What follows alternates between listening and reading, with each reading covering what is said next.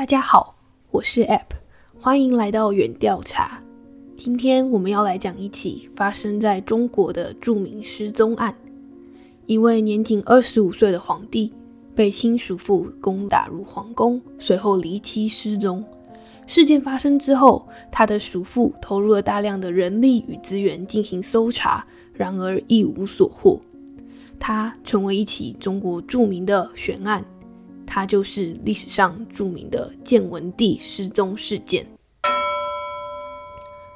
今天故事的主人公名叫朱允文，这年二十五岁，是名年资五年的皇帝。他的家位于中国的应天府，应天府旧称金陵，是位于中国长江下游沿岸的一个城市。为明朝京师，也是中国重要的政治、经济、科教、文化信息中心。金陵北有长江天堑，为形势之地。三国吴、东晋、南朝宋、齐、梁、陈五代十国的南唐都曾以此为都城，又有着六朝古都的称号。在应天府的东面，坐落着一座名为紫禁城的皇宫。二十五岁的朱允文，他就生活在这里。他的家庭成员中，除了有爸爸妈妈。还有一位创立了大明王朝的爷爷朱元璋，以及许多的叔叔。不幸的是，他的爸爸和爷爷都已经相继过世，家中剩下的就只有一群占据中国各地、虎视眈眈的叔叔们。而这其中，又以他的四叔燕王朱棣最为凶狠。从朱允文以年仅二十一岁之姿当上皇帝开始。他的四叔就开始以清君侧的名义，一路从北平往下攻打，目的就是想要侵占朱允文的皇位。事件发生在一四零二年的七月十三日，那天夜里，朱允文的四叔燕王朱棣一举攻入帝都应天府。身在皇宫中的朱允文，听说朱棣已经攻入了京城，心中明白大势已去。他很清楚。当他的叔叔进入了皇宫之后，首先会做的第一件事情就是将他宫中的亲信们全部杀死。因此，朱允文在心里默默地下了一个决定。于是他拿起了火把，将皇宫点燃。那场大火不止照亮了京城的夜晚，也带走了他的妻子。随后，当燕王朱棣终于攻入皇宫之时，他在大火燃尽的废墟之中翻找了数日，找到的却只有朱允文的妻子马皇后焦黑的尸体。然而，朱棣真正想寻找的朱允文却不知所踪。朱允文就这样从皇宫中消失了。虽然说朱棣并没有找到朱允文的踪迹，他依然对外宣称他已经在皇宫内找到了朱允文的尸体。甚至还为他举行了葬礼。朱棣这一切的行为都只有一个目的：皇位。于是，在为朱允文举办完丧礼之后，他就登上了帝位，改年号为永乐，后世称为永乐帝。然而，失踪的朱允文到底去了哪里？这个问题，朱棣是最想知道答案的人。很明显，没有找到尸体的朱允文肯定还活着。而对朱棣而言，一个还活着的前任皇帝将会是对他皇位正统性最大的威胁。因此，上位后的朱棣做的第一件事情，就是抹灭掉朱允文在历史上存在的痕迹。他下令将朱允文在位时的历史记录销毁，并且前后三次修改了《明太祖实录》。与此同时，朱棣动用了大量的人力与资源。以对外交流与扩大明朝影响的名义，命令朝中各臣前往中国各地寻找朱允文的踪迹，其中包含了七下西洋的郑和，以及往西行医与寻找先人踪迹的胡寅。表面上，郑和下西洋的目的是要让藩国们知道明朝的富强，实际上却是去寻找可能已经逃到南洋的朱允文的踪迹。然而，失踪的朱允文到底去了哪里？即使到今天，我们也和当年的朱棣一样，试图寻找的答案。有人说，朱允文在大火中剃度，随后隐藏在寺庙中，作为僧人，平淡的过完了剩下的一生。我们把时间推回到一三九八年的六月二十四日，那天，在病床之上，已经进入弥留之际的朱元璋，伸手招进了身边一位亲近的太监。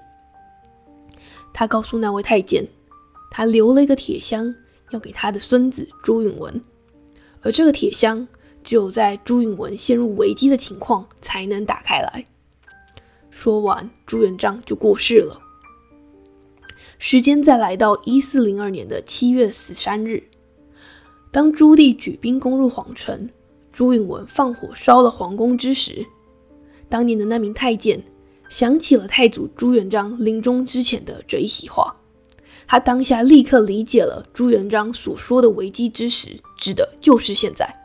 于是，朱允文身边一群忠心的臣子与太监们，拉着一心求死的朱允文来到了铁箱的面前，打开了铁箱，箱子里面放着三张度牒、一封遗书、一把剃刀，以及几件僧衣和持定的白银。要知道。朱元璋在创立明朝之前，是曾经作为一名化缘僧人为生的。从一个和尚到统一天下的君主，朱元璋他最大的本领就是看透人心。他早就已经料想到，在自己死后，他的四儿子会篡位，也预知到了他的孙子朱允文将会面临现在这样一个情景。在遗书中，朱元璋写道：“让朱允文从鬼门出。”其余剩余的人从玉水沟走，虽然丧失地位不能求死，还必须舍弃颜面的逃跑。朱允文心中是万般的不愿意。然而，面对祖父所留下的遗诏，恪守儒家礼法的朱允文还是遵照了朱元璋的指示，剃掉了头发，穿上了袈裟，悄悄地从鬼门出了城。在江面上有一艘小船，早就在那边等着要接应他，而此人正是寺院的住持。于是，朱允文就这样继承了朱元璋的衣钵，从此隐姓埋名，成为了一名僧人。不过，也有人认为世界上根本没有这么巧的事，朱允文的消失不过就只是叔侄二人所做的一场秀罢了。要知道。朱棣在当时是最有能力的皇位继承人选。朱元璋坚持传位给朱允文，是为了不破坏嫡长子的继位规则，还想要为后世立下典范。也许朱元璋早已预想到，在朱允文即位之后，势必会要削弱各藩王的势力，因此分配了给了朱棣离京城最远的北平地区。又或许。朱允文也看出了朱元璋的想法，和朱棣一起唱了一场双簧。其中作为后世所诟病的，就是在战争期间，朱允文甚至下了一道命令，不准任何人伤害朱棣分毫。虽然历史上对这则命令的解释为朱允文不愿背上一个杀叔叔的罪名，然而就是这道命令，让朱棣多次化险为夷。最后攻入了京城。相反的，也有人认为朱允文早已命丧于那场大火之中。朱棣之所以还大费周章地派遣人力去寻找朱允文，也是因为不愿意背上一个杀害侄子而上位的罪名。到底朱允文是生是死？我们把时间推回到一四二三年。当年被朱棣派往西边行医并寻找先人踪迹的胡英，经过了二十一年的调查后，在深夜回到了京城，并马上赶到宣府去拜见朱棣。然而当时夜已深，朱棣早已就寝。奇怪的是，当朱棣听说胡英的到来，他立即起身召见他。要知道，一个皇帝竟会在已经就寝后，还特地起身召见臣子。代表了这个消息对朱棣而言必定十分重要。随后，胡英将自己所了解的全部情况告诉了朱棣。就这样，两人讲到了半夜四更，胡英才从皇宫中出来。虽然说胡英跟朱棣说了什么，我们不得而知，但现在的历史学家认为，朱允文曾到过江苏，并于一四二三年去世，葬于普济寺后面的一个小山村之中。也许连夜进京的胡英就是来告知朱棣关于朱允文的死讯。不幸的是，隔年，也就是一四二四年，朱棣驾崩，而关于朱允文下落的追寻，也就随着朱棣的离世也一同被淡忘。到底朱允文是生是死，行踪又是如何？真相已无人知晓，留给世人的就只是一个上百年的疑案。Hello，大家好，欢迎打开《源氏物语》，今天是我们的第七集啦。今天的开场其实跟平常有点不一样。今天这一集节目的一开始，我其实是先播了一个十分钟的原调查。然后我觉得，如果有在听 X 调查的观众，应该就知道我其实是在模仿 Will 的 X 调查。那之所以决定要模仿 X 调查，其实跟今天的来宾有很大的关系。那我们今天的来宾是教主，教主跟大家打招呼。嗨，大家好，我是教主。叫教主的原因，其实是因为我不知道大家从他的一句话有没有听出来，他其实是中国人。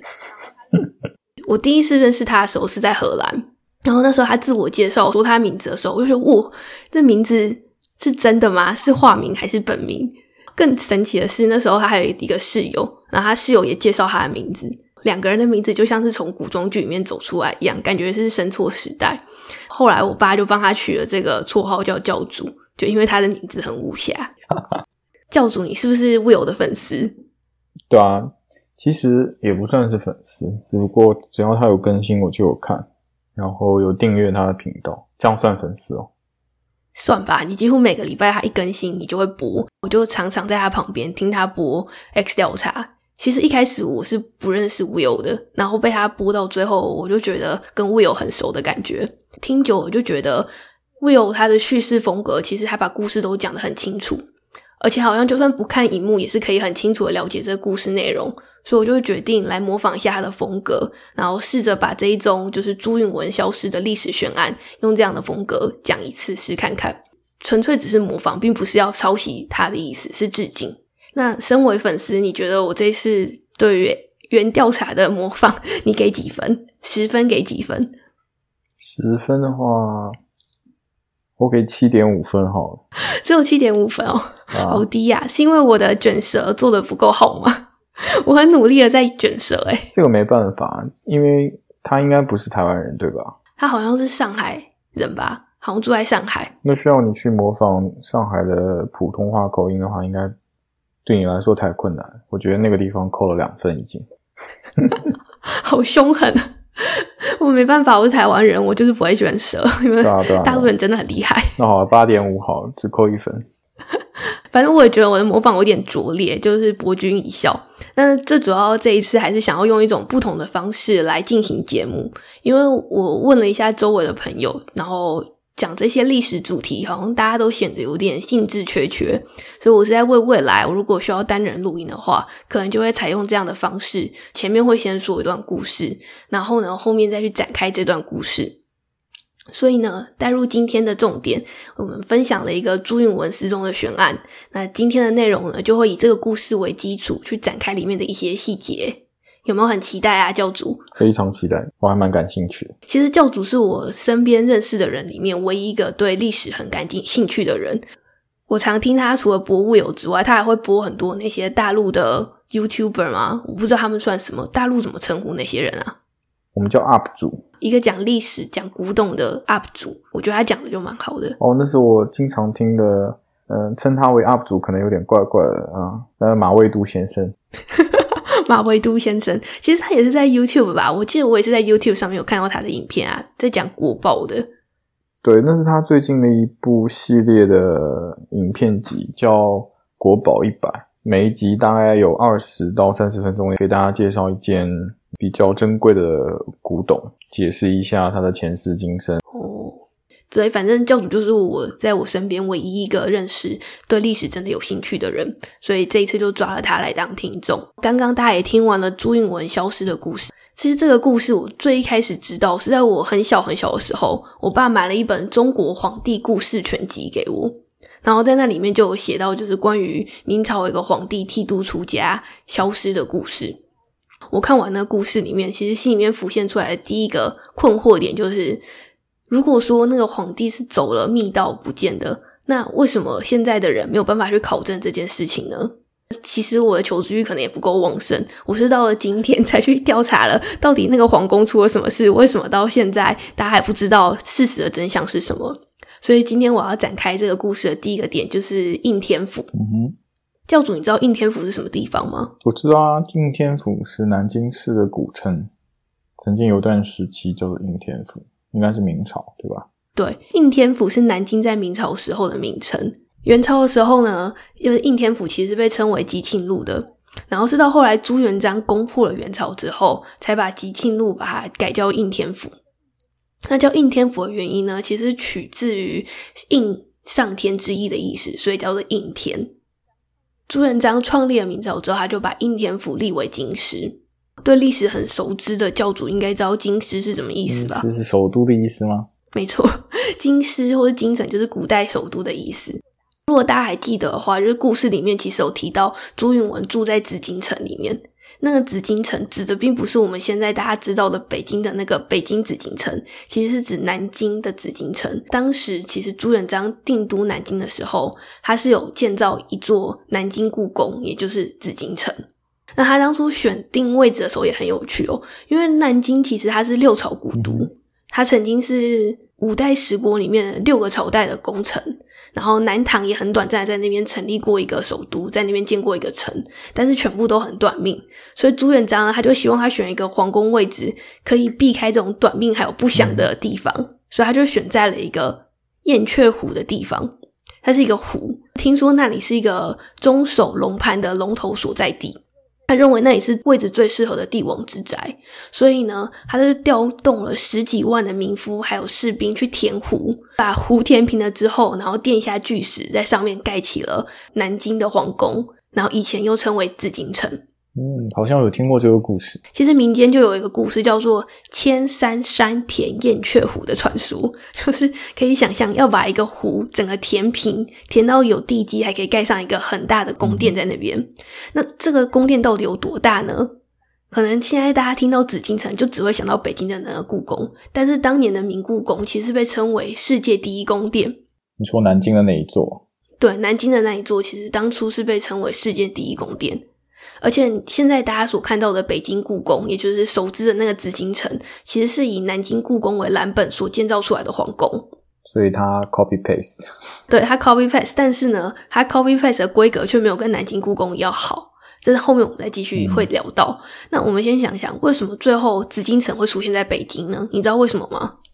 因为永乐帝朱棣他想要。在北京建都啊，没错，哇，你这个历史的造诣真的还不错诶没错，再回到刚刚讲的那个故事，那故事里面有提到嘛，一开始朱棣他是从北平一路往下杀，杀到南京，攻陷南京的城，就朱允文住的那个紫禁城。那这个北平呢，其实在那时候指的就是北京，所以朱棣他其实本来就是占据在北方一个很大的一个藩主，所以对他来说，北方才是他的老本营。而且呢，再加上刚刚故事里面有提到，就是在朱棣攻进宫殿的时候，朱允文其实放火烧了皇宫的。所以说，在那一次朱棣进宫的时候。南京的紫禁城其实已经烧坏了很多很多的宫殿。那你知道吗？朱棣既然本来就是占据北方，在北方势力比较强大的，南方的这个宫殿又被烧坏了，他自然心里面就不觉得他想要去修复这个宫殿，他其实就比较想要回到北京去。所以他一登上帝位之后，他就开始准备要迁都北京，把北京叫做顺天府，然后在那边也仿造了南京的宫殿，盖了一个紫禁城，也就是我们现在知道的北京故宫。当然，可能听到这里，大家就会有一个疑问，就是那北京的这个宫殿跟南京这个宫殿的比较，到底谁比较好呢？如果问问现在曾经在南京生活过的人，你看过南京故宫吗？我从来没有哎。对，没错，因为南京故宫现在已经不在了，所以我们只能去考究以前的文献。呃，利玛窦，不知道你知不知道？知道啊，在中国的传教士。对，利玛窦就是一个。在明朝的时候曾经来中国传教的一个传教士啊，他那时候有写了一本书，叫做《利玛窦中国杂记》，然后在里面呢，他有比较了北京跟南京这两个城市。他的评论是这样的哦：北京这个城市，它的规模，还有它房子的布置计划，包括其公共建筑的结构，还有防御工事等，都远逊于南京。你就知道，其实，在当时，如果当南京和北京都还在完整的情况下做比较，北京是完全比不上南京的。而且他在那个书里面也写到，他说他从来没有看过世界上哪个国家的皇宫像南京的明故宫这样的雄伟，所以就可以想象当时的这个南京的明故宫是有多么的壮丽，多么的雄伟。我好想看一下。哎，这个南京故宫，它除了是北京故宫的一个蓝本之外，它其实还深深的影响了中国很多周边国家当时的朝代所建造出来的宫殿的风格。这其中有几个很有名的，你要不要猜一下？可能是我猜日本、韩国、越南这些国家咯。你是把上一次中秋特辑那个 拿出来说吗？我觉得这个文化应该影响的范围应该很像，是没错。以其中一个是韩国的首尔的景福宫，就是仿照了当年明朝的这个南京的宫殿的建筑形式去建造出来的一个宫殿。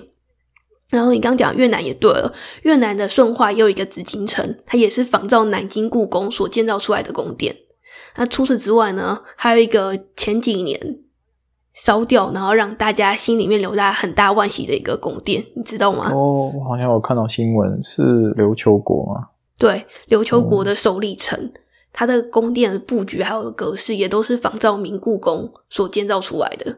刚说了这么多，那么多人都仿照南南京的这个明故宫所建造，那到底现在这个南京的紫禁城到底去了哪里？为什么从来没有听说过有人去那边，或者它到底长什么样子呢？是不是？被烧掉，没错。请问一下教主，你你应该去过南京的次数很多很多次了吧？我差不多每年要去很多次这样子。那你应该从来没看过故宫吧？从来没有啊，根本没有这样的景点，也没听说过有人去故宫吧？也没听过。因为其实现在到南京已经看不到宫殿了，可是其实它是有这个展叫明故宫展，但是到那边你可能看到是一个很大一片公园，然后里面剩下就是一点遗址。哦，就是遗址公园啊。对，就是遗址公园。那到底明朝的故宫发生了什么事？为什么现在只剩下遗址呢？难道是当年的战乱？没错。其实我觉得 应天府就是南京这地方，是不是被诅咒啊？我发现好像在这边立过朝代的，不管哪个朝代都很短暂诶。这让我想起了一个典故。你说啊？曾经在秦朝建国的时候，秦始皇曾经有想过要在南京建都，但是呢，当时有一个方式告诉他。在南京这个地方，当然当时不叫南京啊。他说，在这个地方有王气，所以呢，这个地方会有未来的建立新的朝代来替代秦朝。那秦始皇听到这种话就很害怕，就要想办法把这个王气改掉。然后他又听从了术士的建议，收天下之兵，铸金人十二，就是把天下的兵器、金属兵器全部收集起来，全部融化掉，然后铸成十二个金属铜人。然后埋入地下，从此南京就是这个地方叫做金陵。哦那这个名字听起来就很不吉利吧？陵就是陵墓啊，所以我觉得从此以后在这里建国的国家应该运气都不好，不是 不会很好。你刚刚讲到十二个金人的时候，会让我想到少林寺，哎，哦，那是少林寺十八铜人啦。不过你刚讲的这是没错的，因为我虽然没有去查，但是我只有看到就是应天府以前又叫做金陵，但我并不知道金陵的典故是这样来的。今天你学到喽，非常感谢教慷慨赞助一项历史知识，不客气。那好了，可是我还是要回到重点，我来讲的是到底南京故宫发生了什么事。就像教主刚提到，没错，是被烧掉了，但他怎么被烧的？其实他的命运真的很多舛。它一个很非常大的宫殿群，而它历史上经历过四次劫难。第一次的劫难就是刚刚在故事里面提到的，朱棣攻克南京的时候，建文帝他选择跟皇后一起自焚，所以他就把奉天殿，奉天殿其实俗称就是金銮殿，烧掉了。电视剧里经常听大家说金銮殿，就是代指上朝的那个殿吧？对，就是上朝的那个殿。然后这是第一次这个南京故宫。遭到了火烧掉，然后受到了伤害。金銮殿被烧掉之后，虽然朱棣掌权，但你知道朱棣就像刚刚提的，他心思早就不在南京，因为他就是想要迁都北京。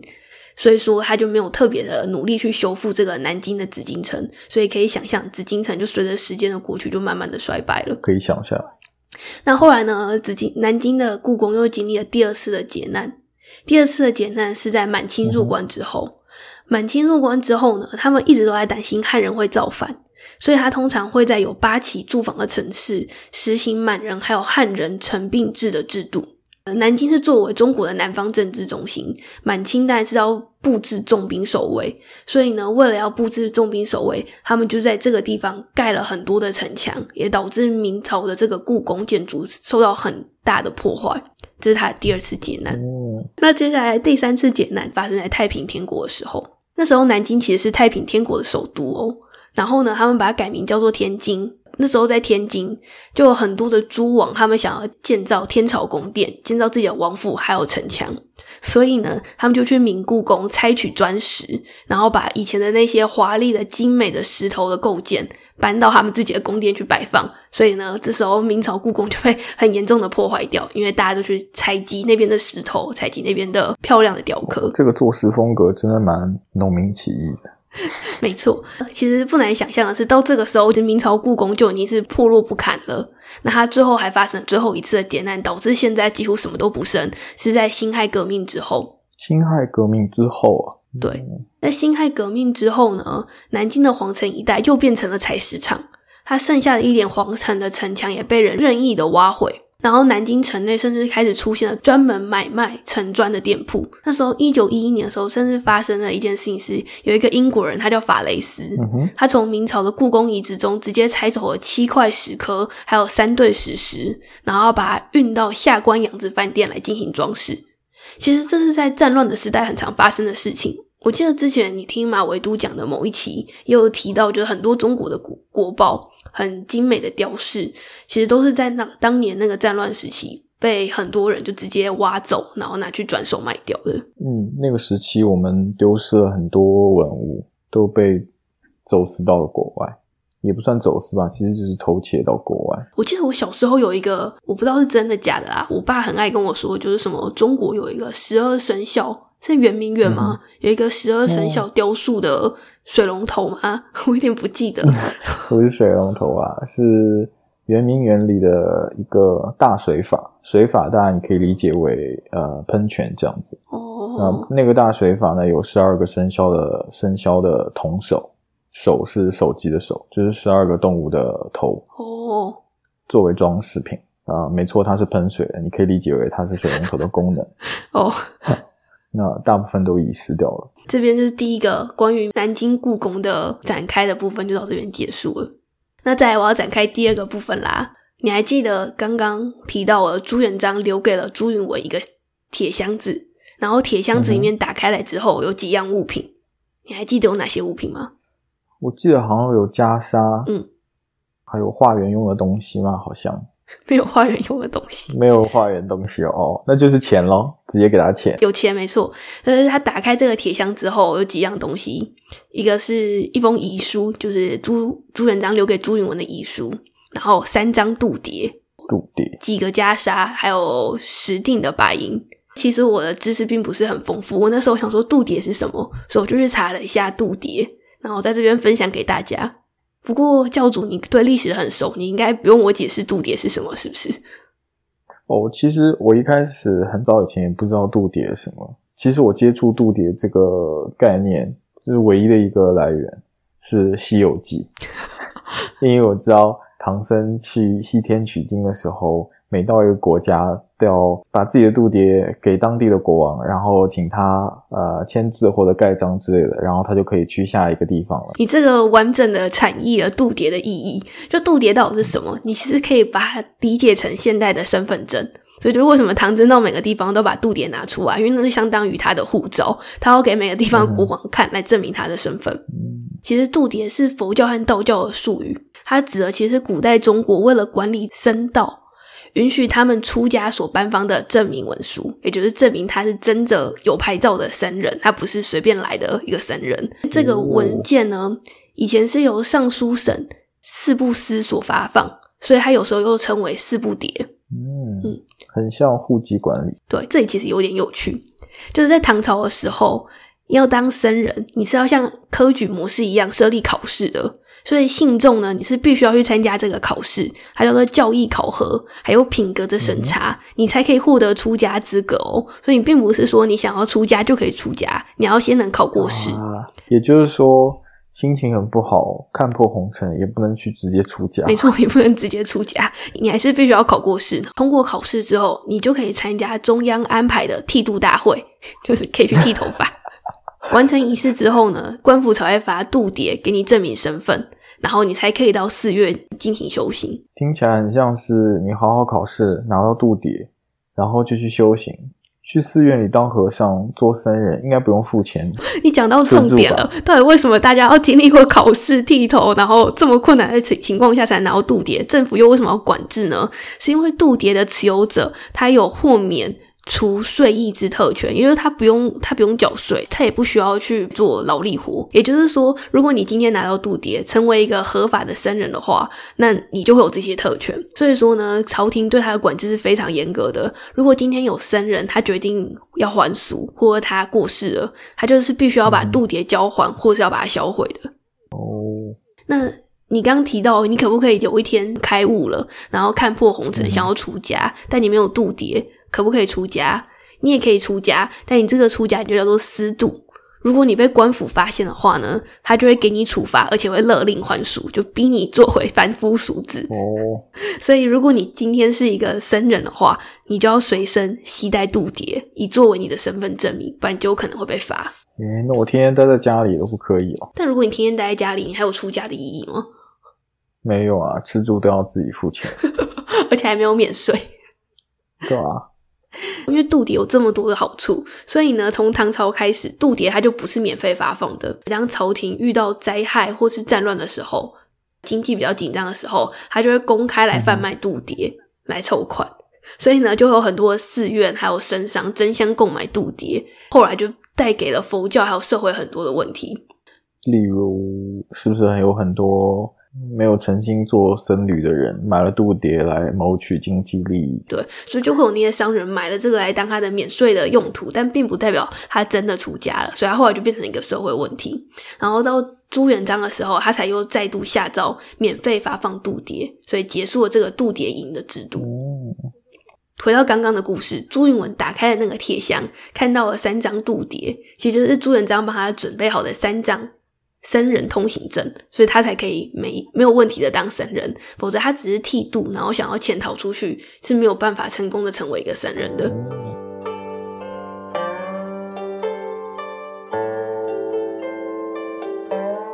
好，那现在讲完了度牒的部分，还要做一个今天要展开的内容了。那一定是朱元璋留给他的孙子里的一些。东西有关没错。回到刚刚打开的那个铁箱，我们已经解决了一个疑问，就是度点是什么？那还有一个东西是十锭白银。那时候我看到这里的时候，我就有一个好奇的点，就是他帮他准备的这个钱到底是多少钱？你现在想象一下，如果你爸是皇帝，会给你多少钱准备逃难？我爸是皇帝的话，至少给我几亿吧。几亿？你几亿要怎么带在身上逃难？嗯，说的有道理。几百万人民币 哦，那你这样子确实是蛮多的。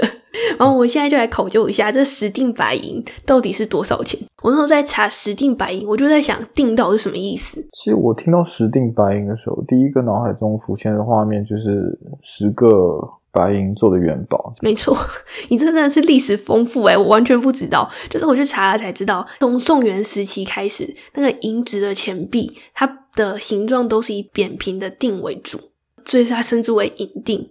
那锭这个意思其实是个量词，它本来的意思指的是未经演练铸造的金属块，所以它其实就是银块的意思啦。所以所谓的银锭就是银块。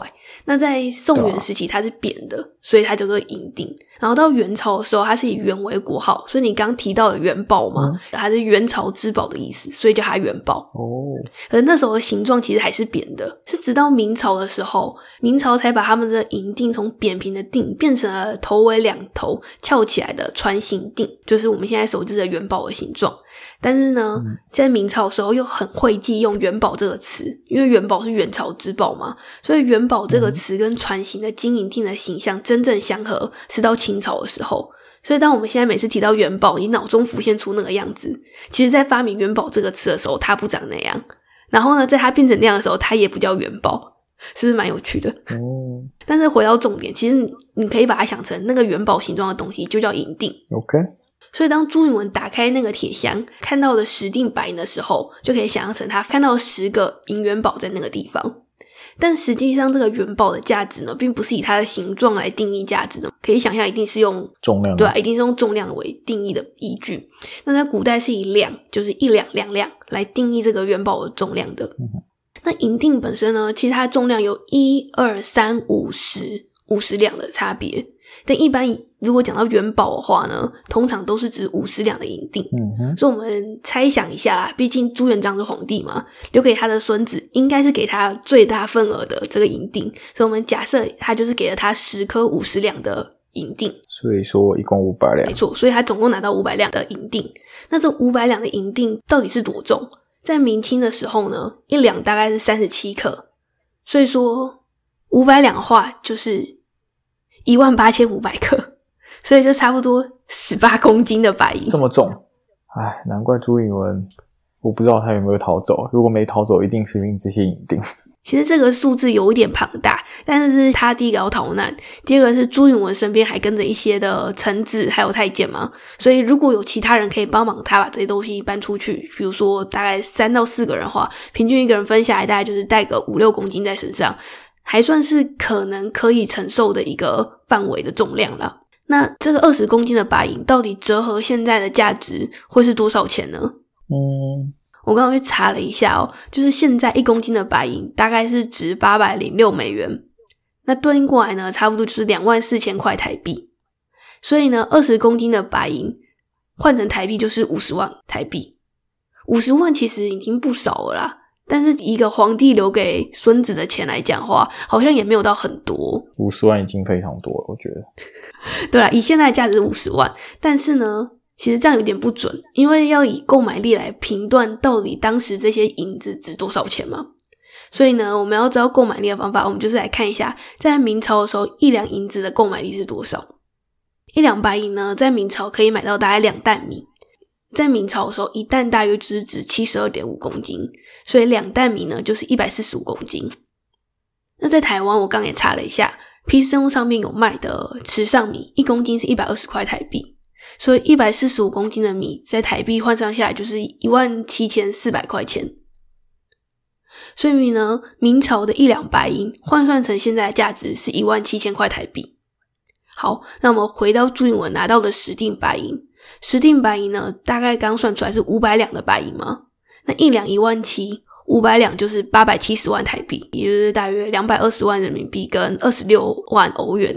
就虽然觉得朱元璋留给朱允炆的钱真的蛮多的，哇，二十六万欧元真的很多。对啊，所以我觉得如果他真的拿到了这么多钱，就是身怀巨款了，他其实当个僧人，平淡的度过一生也蛮够了啦。所以这也有可能也是为什么后来朱棣永远找不到朱允文的原因了，因为他就是打定主意再也不要出现，他就拿着这笔钱也可以去好好的过完他剩下的一生。嗯，肯定够了，我觉得。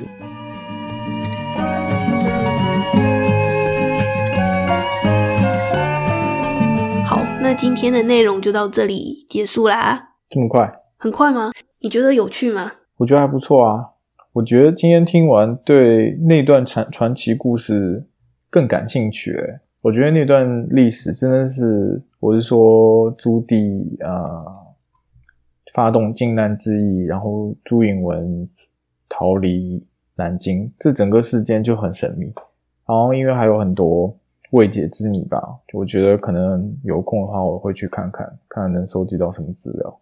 然后还有，我想说，另外有一个很神奇的人物，推荐你去关关注一下，就是当时辅助朱棣发动靖难之役的谋臣，是一个和尚，哦，是哦，叫姚广孝。哦，我不知道哎。传说就是当初朱棣很早的时候，没错，他就有想要夺帝位的想法。朱元璋还没去世的时候，朱元璋已经把位置传给了另外一个儿子朱，标，为的是最后能传给朱允文嘛。那朱棣当时其实很气愤，但是他好像已经接受了命运的安排，也就准备老老实实做个燕王了。那为什么他当时最后还是发动靖难之役反叛了呢？就是姚广孝是一个关键人物。